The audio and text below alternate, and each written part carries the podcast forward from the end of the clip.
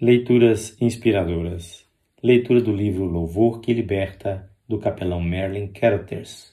Capítulo 8 Louvai-o. Primeira parte. Descobrir o poder que há no louvor foi uma das experiências mais emocionantes que já tive.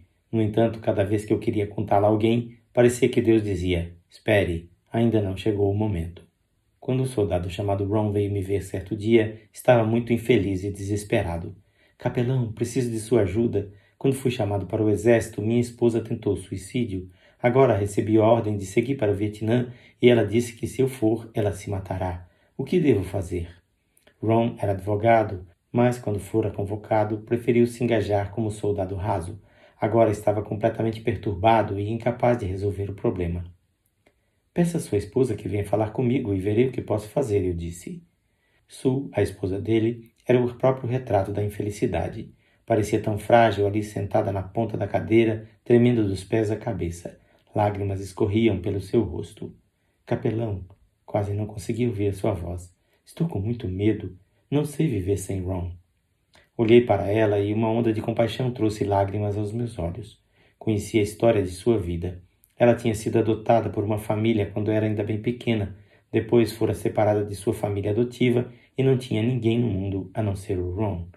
Eles se amavam muito e eu sabia que, se Ron fosse para o Vietnã, ela ficaria morando sozinha numa cidade estranha. Orei em silêncio, pedindo a Deus sabedoria para consolá-la. Diga-lhe para dar graças, foi o que o Senhor me disse. Balancei a cabeça, não querendo acreditar. Devo ter ouvido mal. Ela, Senhor? Sim, pode começar a testificar dessa bênção. Conte a ela. Olhei para seu rosto molhado e meu coração se apertou. Sim, Senhor, vou confiar em ti, eu disse. Su, estou muito satisfeito de que você tenha vindo aqui. Eu disse sorrindo, aparentando a confiança que eu não tinha. Você não precisa se preocupar. Tudo vai dar certo. Su se endireitou na cadeira, limpou as lágrimas e conseguiu dar um sorriso fraco. Continuei. Quero que você se ajoelhe aqui e dê graças a Deus porque Ron vai para o Vietnã. Ela olhou para mim em total incredulidade. Acenei afirmativamente. Sim, Su, quero que você dê graças a Deus. Imediatamente ela caiu num choro quase histérico. Tentei acalmá-la do melhor modo que pude e comecei a ler-lhe alguns versos das Escrituras nos quais aprendera a confiar nos últimos meses. Em tudo dai graças, porque essa é a vontade de Deus em Cristo Jesus para convosco, etc. Todas as coisas cooperam para o bem daqueles que amam a Deus. Pacientemente passei a mostrar-lhe as maravilhosas verdades que eu descobrira, mas nada parecia adiantar. Su cria em Deus e em Cristo, mas, em meio a tanto desespero, aquela crença não lhe era de nenhum conforto. Quando finalmente saiu do meu gabinete a chorar, não tinha encontrado paz nem alegria. Então eu disse a Deus: Senhor, será que entendi mal? Isso não ajudou nada aquela moça. Paciência, filho, estou operando em seu coração. No dia seguinte, Ron veio ao meu gabinete. Capelão, o que o senhor disse para a Su? Ela está pior do que antes. Eu lhe disse qual é a solução para o problema e agora vou dizer a você. Ajoelhe-se aqui e agradeça a Deus porque você vai para o Vietnã e por sua estar tão perturbada que ameaça suicidar-se.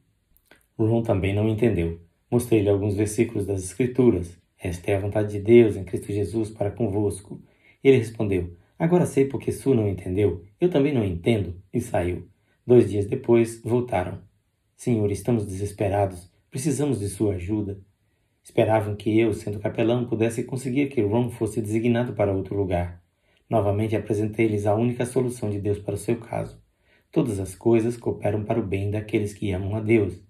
Se puderem crer que a mão de Deus está nisso e que isso é para o bem de vocês, então é só confiar nele e começar a dar-lhe graças, independentemente da situação aparente. Eles se entreolharam. Não perdemos nada por tentar, querida, disse Ron. Ajoelhamo-nos e Su orou. Senhor, eu te dou graças porque Ron vai para o Vietnã. Deve ser da tua vontade. Não compreendo, mas vou tentar compreender. Depois Ron orou. Senhor, isso tudo é muito estranho para mim também, mas confio em ti. Dou-te graças porque vou para o Vietnã e porque Sue está tão aflita. Dou-te graças até mesmo porque ela pode tentar ferir-se. Eu desconfiava que Ron e Sue não estavam tão convencidos como eu estava, mas agradeci ao Senhor por estarem tentando. Eles saíram do escritório e mais tarde fiquei sabendo o que aconteceu depois. Entraram na capela e ajoelharam-se no altar. Ali puseram suas vidas nas mãos de Deus numa entrega total, e foi então que Su teve forças para dizer: Senhor, eu te agradeço porque Ron vai para o Vietnã. Tu sabes como vou sentir falta dele. Tu sabes que não tenho nem pai, nem mãe, nem irmãos, nem outros parentes, mas vou confiar em ti, Senhor.